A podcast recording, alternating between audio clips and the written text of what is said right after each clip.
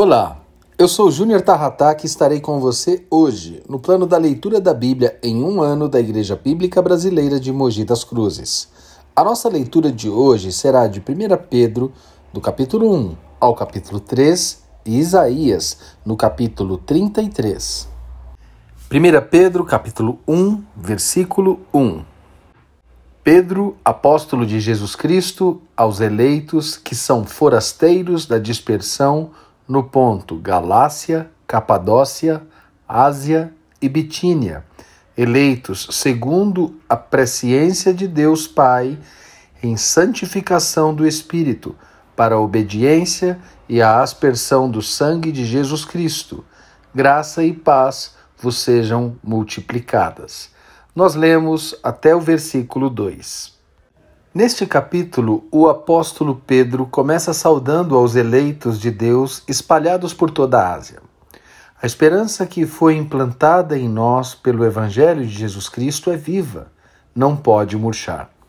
Nossa fé é comprovada quando suportamos as diversas provações da vida. Elas se manifestam das mais diversas maneiras. O propósito é levar a verdadeira intenção da nossa fé adiante. O relacionamento com Deus exige santificação, pois o nosso Deus é santo. Devemos nos comportar à altura do Evangelho de Jesus Cristo. Isso ocorre porque nós fomos comprados pelo precioso sangue de Jesus, o sangue derramado por ele na cruz. Este sangue é muito superior a ouro, prata ou qualquer outro elemento de valor para nós, seres humanos. A regeneração em Jesus Cristo produz em nós a obediência aos mandamentos de Deus. Não é algo opcional. Se o Espírito Santo habita no cristão, ele o conduzirá na obediência a Jesus Cristo. 1 Pedro, capítulo 2, versículos 1 e 2. Despojando-vos, portanto, de toda maldade e dolo, de hipocrisia e invejas, e de toda sorte de maledicências. Desejai ardentemente, como crianças recém-nascidas, o genuíno leite espiritual, para que, por ele, vos seja dado crescimento para a salvação. Aqui, o apóstolo Pedro nos apresenta a Deus como pedra viva. Esta é a principal pedra da construção do reino de Deus. Sendo assim, nós, os que cremos, somos transformados em pedras vivas para participarmos dessa edificação. A pedra angular, Jesus, é rejeitada pelos homens, é motivo de tropeço para os que não creem. Mas para os que creem, é uma pedra preciosa. Isso ocorre porque nós somos geração eleita de Deus.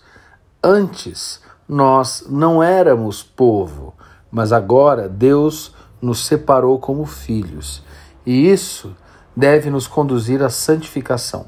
Pedro aponta isso como o motivo pelo qual devemos nos sujeitar às autoridades constituídas. Vamos agora para 1 Pedro, capítulo 3, versículo 1, diz assim: Mulheres, sede vós igualmente submissas a vosso próprio marido, para que, se ele ainda não obedece à palavra, seja ganho sem palavra alguma, por meio do procedimento da sua esposa, ao observar o vosso honesto comportamento cheio de temor. Eu li aqui até o versículo 2. Aqui o apóstolo já nos apresenta um conceito de submissão. O apóstolo começa ensinando como deve ser o comportamento das mulheres e o que elas devem valorizar para serem aceitas por Deus. E cita o exemplo de relacionamento entre Sara e Abraão. Da mesma forma, os maridos devem honrar suas mulheres, para que a bênção de Deus permaneça sobre o lar e as suas orações não sejam interrompidas. O cristão deve ter um comportamento excelente. Ainda assim, é possível que ele sofra com a injustiça. De qualquer forma, sofrer por fazer o que é justo diante de Deus é muito mais proveitoso do que sofrer por fazer o mal.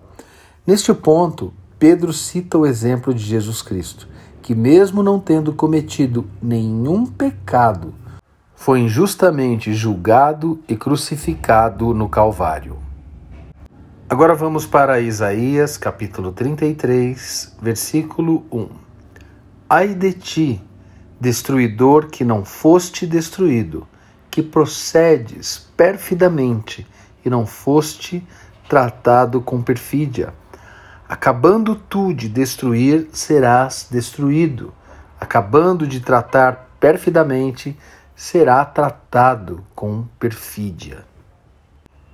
Neste capítulo de Isaías 33, Deus dá grande ênfase ao temor do Senhor e à prática da justiça. Este é um capítulo cheio de grandes e poderosas promessas. Há um grande tesouro escondido aqui: riqueza de salvação, sabedoria e conhecimento. Todos eles estão escondidos no temor do Senhor. Essa é a chave deste tesouro. Se você deseja ter esses tesouros, ame ao Senhor e guarde os seus mandamentos. Desenvolva intimidade com Ele e, com o tempo, verá que há grandes e preciosas riquezas preparadas para você. Além disso, há promessas para que aqueles que praticam a justiça, que abrem mão de toda forma de corrupção e suborno, esses são alvos da promessa de Deus. Vivemos dias difíceis em que esse tipo de comportamento está cada vez mais escasso. É muito mais fácil vermos pessoas com comportamento duvidoso. Portanto, ame a justiça, honre aquilo que é reto. Dessa forma, você, sem dúvida nenhuma, desfrutará das promessas de Deus, porque Deus é cumpridor das suas promessas. Vamos orar. Pai, eu te agradeço em nome de Jesus porque vimos, Deus, na tua palavra que o Senhor honra aquilo que promete. O Senhor é cumpridor das suas promessas. Vimos, Deus, como o nosso relacionamento deve ser com o Senhor, lá na carta de Pedro, como devemos ser submissos em nossos relacionamentos, submissos às autoridades, submissos à esposa, Deus. Devemos ter honra para que as nossas orações sejam ouvidas. E vemos aqui na tua palavra, Deus, que quando honramos ao Senhor, o Senhor nos recompensa. Quando obedecemos ao Senhor em amor, o Senhor nos recompensa.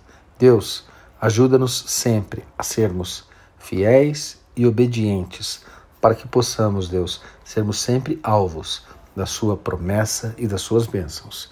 Em nome de Jesus. Amém.